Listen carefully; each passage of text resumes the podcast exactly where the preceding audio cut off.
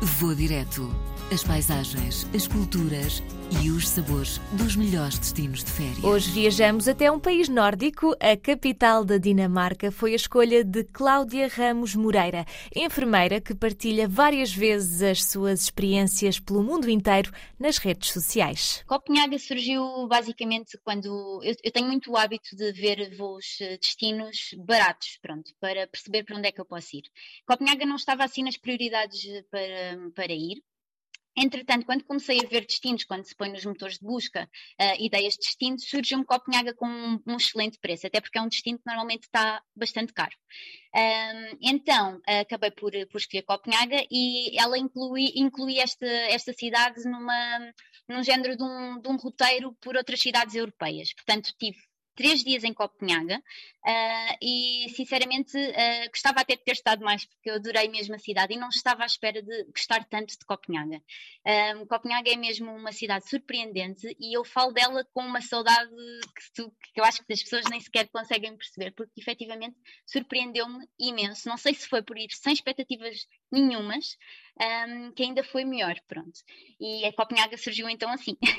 eu, eu, tenho o hábito muito de andar a pé quando vou conhecer uma cidade europeia, portanto não foi exceção, Copenhaga fiz quase tudo a pé e, e visitei alguns sítios, nomeadamente o Jardim Botânico de, de Copenhaga, que é enorme e é maravilhoso. Visitei também o Porto, que para mim é o mais bonito de, de, de, Copenhaga mesmo. Acho que é lindo, as cores são lindas, o, é, tudo, é tudo bonito, é muito limpo. E depois dá para fazer também um passeio de barco, que é outra coisa que eu recomendo imenso. Na altura o meu namorado estava um bocadinho renitente, mas adorámos. É simplesmente maravilhoso andar nos, nos, nos canais e ver eh, toda a envolvência da cidade de uma perspectiva do rio. Fui visitar aqueles monumentos mais, mais característicos, a Pequena Sereia, que é mesmo a imagem icónica de, de Copenhaga, que é muito pequenina, acaba por ser um bocadinho uma desilusão quando chegas lá, mas pronto, vale pelo, por aquilo que é, também pelo inspirada no conto do, do Hans Christian Andersen, que é, que é uma, uma figura bastante importante lá. E pronto, tem muitos espaços verdes, tens o Castellet, pronto. Eu não sei muito bem se também vou dizer os nomes muito bem, porque a, a língua dinamarquesa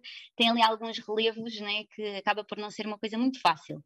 Depois fui também ao Castelo de Rosenborg, que eu acho que é super, super giro mesmo. Transporta-nos mesmo para a altura da, da monarquia, da, pronto, eles ainda têm monarquia, mas transporta-nos mesmo para isso. O Parque Tivoli é outra coisa que todas as pessoas me recomendaram, mas eu não consegui ir. Uh, vi de fora e efetivamente fiquei com muita vontade de voltar a Copenhaga só para ir lá. E também tens a, Cristian a Cristiania, que é um bairro independente, uh, assim muito boêmio, muito hippie, em que, pronto, tens algumas coisas um bocadinho mais ilegais, que é uma coisa interessante de ver, porque tu lá não podes fotografar, não podes filmar nada, absolutamente nada. Tu quando entras lá, uma das regras daquele sítio é não podes filmar, mas mas oferece assim uma data de atrações, tens nomeadamente algumas, eh, algumas coisas, canabinoides, coisas assim mais alternativas lá, mas é muito interessante de, de ver mesmo. Ah, e estava-me a lembrar de outra experiência que eu tive e que realmente tive algum receio de fazer, porque, como sabes, uh, Copenhaga é uma cidade bastante sustentável, uh, não fossem os países nórdicos já ter muito esta mentalidade, e então fazes quase tudo de bicicleta. Tu vês mais bicicletas do que carros, Uh, e eu tive algum receio de fazer um passeio de bicicleta, mas era uma experiência que eu queria muito ter. O meu namorado lá me convenceu na altura a fazer esta, esta experiência e realmente foi uma coisa ah, linda, linda, linda. É, é fantástico andar de bicicleta em Copenhague, porque está tudo super bem preparado. Sentes-te uma parte integrante da cidade e eu acho que é uma coisa que toda a gente devia fazer. E olha, fica já aqui uma dica. Vamos saber como é que é a gastronomia dinamarquesa. É sim, é bastante diferente. Eles não têm assim nada de muito típico, a não ser as sandes abertas, que têm montes de variações, pronto. Outra coisa que eu adorei, e acho que ainda nunca provei nenhum igual, e vai ser difícil de superar, são, são os cinnamon rolls. Cá nos países nórdicos de forma geral, mas são maravilhosos. São uma delícia que eu que só queria experimentar outra vez, mas cá ainda não descobri. E relativamente à população dinamarquesa, Cláudia ficou surpreendida pela posição positiva. Muito surpreendida mesmo, achei-os muito simpáticos, muito acolhedores, muito afáveis, porque eu acho que nós temos essa ideia pré-concebida que os dinamarqueses e os povo, o povo nórdico de forma geral é muito frio e não achei mesmo nada. Portanto, eh, eh, aliás, eu na altura até tinha lido que os dinamarqueses eram, dos países nórdicos, eram os mais acolhedores e os mais simpáticos. E confirmo, porque efetivamente são, são mesmo. E se está a pensar visitar Copenhaga, Cláudia tem alguns conselhos para si. Copenhaga tem uma rede de transportes bastante boa. O metro está sempre a passar, neste caso, e a bicicleta eu acho que é fundamental e acho mesmo que é uma forma bastante económica de conhecer a cidade. E, efetivamente é uma cidade extremamente cara, nota-se muito a nível das refeições. Portanto, a minha dica vai mesmo aí. Eu poupava muito a ir ao supermercado e fazer uma refeição de rua. Eu fui em setembro, portanto ainda apanhei bastante bom tempo,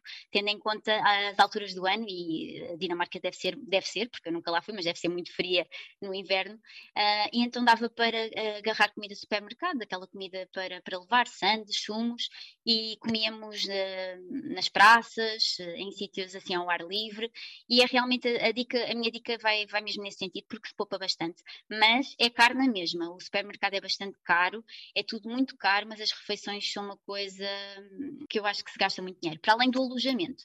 Pronto, portanto, eu na altura também posso, posso sugerir, fiz um, eh, uma reserva de um alojamento mais na periferia, foi daqueles hotéis eh, muito de estilo aeroporto, pronto, mas serviu perfeitamente, é aquilo que eu costumo dizer, eu, eu gosto muito de ter uma cama para dormir e depois ir, ir explorar a cidade, portanto, eu acho que é a minha dica mesmo, vai nesse sentido, poupar nas refeições e ver alojamentos mais na periferia, porque a cidade faz muito bem, tanto a pé como de bicicleta. E para quem ainda não ficou convencido, Cláudia deixa-nos uma última mensagem. Queria falar um bocadinho do espírito dinamarquês, eu acho que foi mesmo isso que me conquistou. Eles são muito de viver o momento, uh, aquele conceito do Hulgay, porque ele, efetivamente a Copenhaga já foi considerada várias vezes uma das cidades mais felizes do mundo. E achei muita piada ao facto de estar a passear, o tempo estava ótimo, estava, estava sol, e eles basicamente eh, nota-se que estão mesmo a aproveitar o momento. Vejo muitos grupos sentados num, num jardim em que nenhum deles, nenhuma dessas pessoas está agarrada, por exemplo, a um telemóvel. E eu achei uma coisa extraordinária nos dias que correm.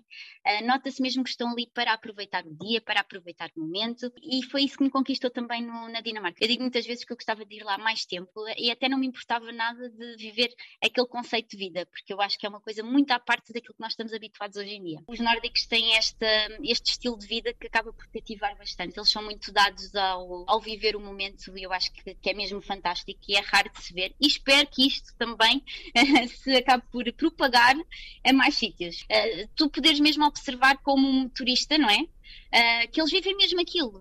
O, o, tu estares presente numa, num grupo de amigos e não estar ninguém ao telemóvel, estão mesmo a viver, a aproveitar os dias de sol, porque também a maior parte do ano não deve ser assim, não é?